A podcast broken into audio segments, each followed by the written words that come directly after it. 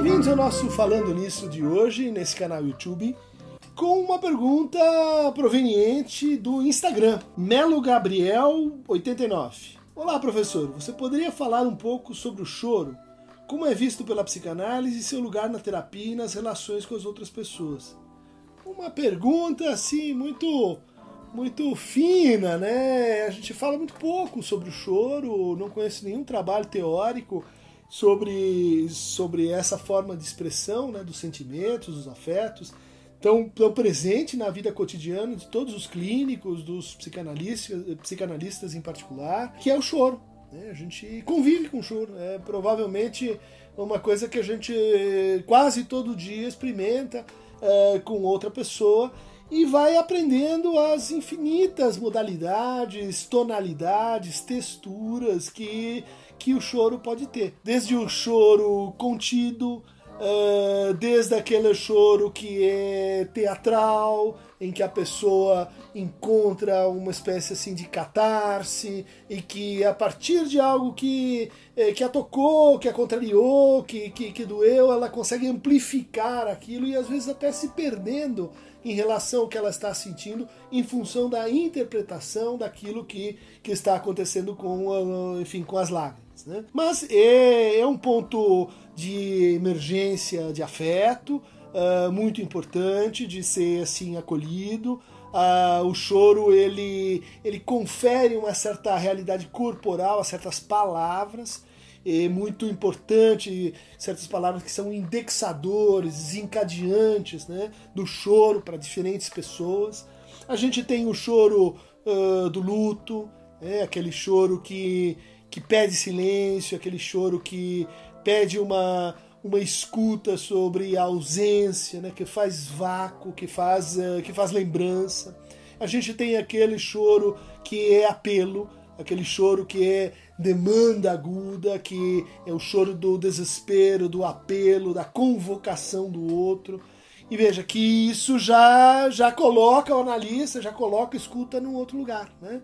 Um é um, é um choro que pede silêncio de um tipo, uh, o outro é um, uh, um choro que às vezes pede também um silêncio, mas é um silêncio de uma outra de uma outra mensagem, de uma outra uh, natureza. Né? A gente tem também o show, os, os choros que tem que ver com a alegria, com a efusão, com o ultrapassamento de si que são muito importantes, porque eles, eles revelam né, a participação eh, da pulsão, eles revelam a participação uh, da experiência erótica, muitas vezes, num outro nível. Né? Por exemplo, tem uh, mais raramente uh, homens, mas muitas mulheres que nas proximidades do orgasmo, né, eventualmente depois dele, experimentam reações de choro. Choro que muitas vezes é sentido como algo assim um pouco dissonante, que não, não se consegue entender exatamente porquê, ao que responde aquela, aquelas lágrimas. Né? E muitas vezes isso isso está remetido à interrupção da, da cadeia significante, aquilo está remetido a um momento de suspensão do desejo ou de desaparição do desejo e que a, a lágrima faz, uh, faz uma marcação uh, corporal, afetiva desse momento. Né? A lágrima ela, ela comemora, o Lacan fala do gozo como uma comemoração. E de fato a gente tem esse tipo de choro, né? o choro comemorativo, que a gente pode opor ao choro rememorativo. Né? Rememorar é quando por exemplo, a gente sente saudades quando a gente refaz aquele acontecimento. E aí, em geral, o choro é um pouco menos copioso.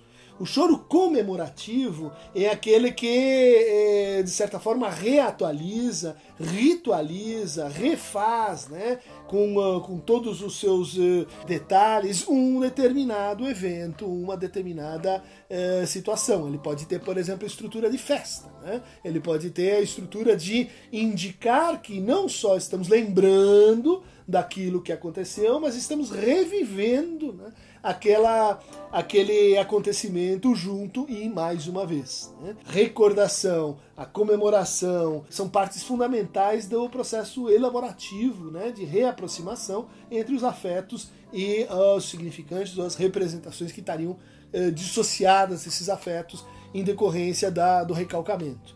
ou então em decorrência da repressão. A gente fala pouco sobre essa distinção, mas uh, senso recalcamento, aferdrango, se aplica ao destino da representação.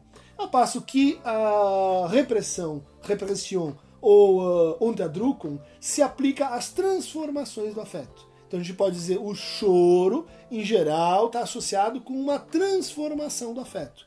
Seja a sua inibição na, na, na fonte, né? então ele, ele não se desenvolve, então, em vez de falar, em vez de lembrar, em vez de, de ir em frente, a pessoa chora. A gente tem esse, esse caso, essa situação clínica, em que, o, em que o choro substitui a fala. Ele, ele, ele impede, de certa forma, que a pessoa continue associando. Uma outra repressão possível é quando uh, aquele afeto ele é revertido em angústia. Né? É uma outra forma de choro, é o choro angustiado às vezes está mais próximo do desespero, do apelo, às vezes está mais próximo do exagero, mas de toda forma a gente poderia colocar aí nesse, nesse lugar intermediário o choro que é a expressão da angústia, um choro muito difícil de suportar, de escutar, de acompanhar o sujeito nessa, nessa modalidade né, do, do, do seu choro. A gente pode ter também a transformação do afeto em seu contrário. Né?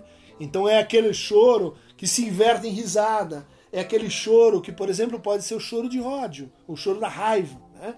É, particularmente quando isso acontece, uma situação de ambivalência em que eu passo de uma, uma moção de, de amor para uma moção, uma inversão de conteúdo, para uma inversão de ódio.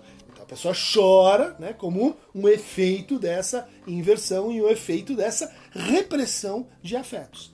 Uma terceira modalidade é, de destino do afeto e de repressão é quando um, um, afeto hostil se mostra terno, ou quando um afeto ele, é, ele muda de valência, ele passa, por exemplo, dos ciúmes, que é uma experiência 3, para a inveja, que é uma experiência 2, quando ele passa da inveja para a culpa, quando ele passa da culpa para o nojo. Essas transições e intercalações entre, entre afetos, elas frequentemente estão marcadas pela aparição, pela emergência do choro.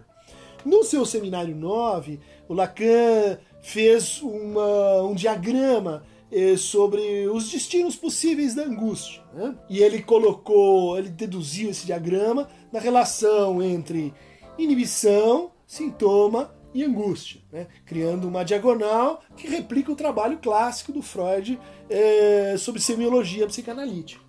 Do lado da inibição, ele qualificou né, duas outras formas de, portanto, de incidência do imaginário, que são a emoção e a efusão ou perturbação. Né? Então, é, tanto o choro efusivo, né, Uh, que é aquele que assim sai do controle, que toma conta da pessoa, que a pessoa, vamos dizer assim, se dissocia, né? É, quanto o choro que estaria baseado por, pelo arrebatamento, pela, por ser tomado por uma emoção, e elas estariam do lado aqui da, da reversão, do ultrapassamento, né, da inibição imaginária. A gente poderia dizer assim, olha, na segunda coluna tem uma segunda série de choros, das quais a gente falou aqui. Então, pensando o sintoma no meio, a gente tem um impedimento, que, é, que são aquelas pessoas que não conseguem chorar. Né?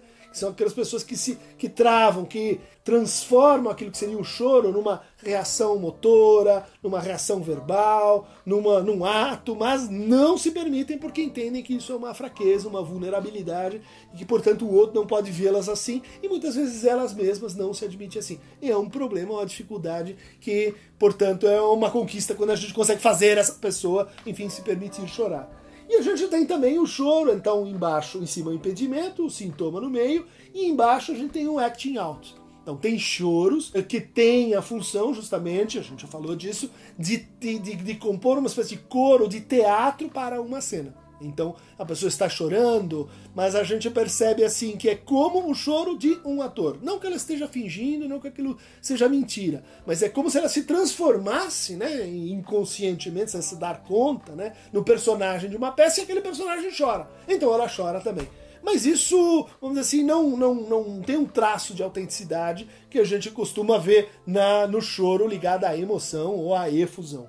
Finalmente, a gente tem na coluna da angústia em cima o embaraço e é no meio a passagem ao ato. Né? Então, o embaraço é o, poderia ser pensado, né, como aquele choro contido, né, marcado por aquele, por aquele choro do, da angústia que a gente já falou uh, antes, né, um choro eh, que, que, que faz a pessoa eh, querer entrar num buraco, ou então o choro da passagem ao ato, né, que é aquele choro realmente eh, que não acontece, que que, que é suprimido e é transformado em ato. Né? Quer dizer, é muito raro, por exemplo, alguém cometer um ato violento, um suicídio, uma coisa assim, chorando. Por quê? Porque quando a gente está chorando, a gente está, de certa forma, em contato consigo.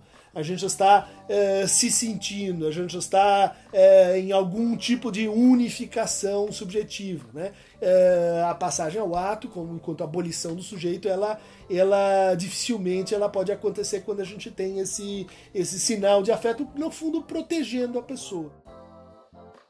Ótima pergunta, Melo Gabriel 89. Eh, Inscreva-se aqui no canal. Eh, Christian Dunker do YouTube, eh, na aba que a gente carinhosamente chama de Aqueronta, em homenagem ao barqueiro Aqueronta Movebo, que levava as almas né, da, da, dos, dos, vivos para os mortos, mas de vez em quando também dos, dos mortos para os vivos. E faça as suas perguntas aqui na aba do canal, mas também nas nossas redes sociais no Instagram, nesse caso de onde veio a nossa querida pergunta. Um abraço por hoje é só.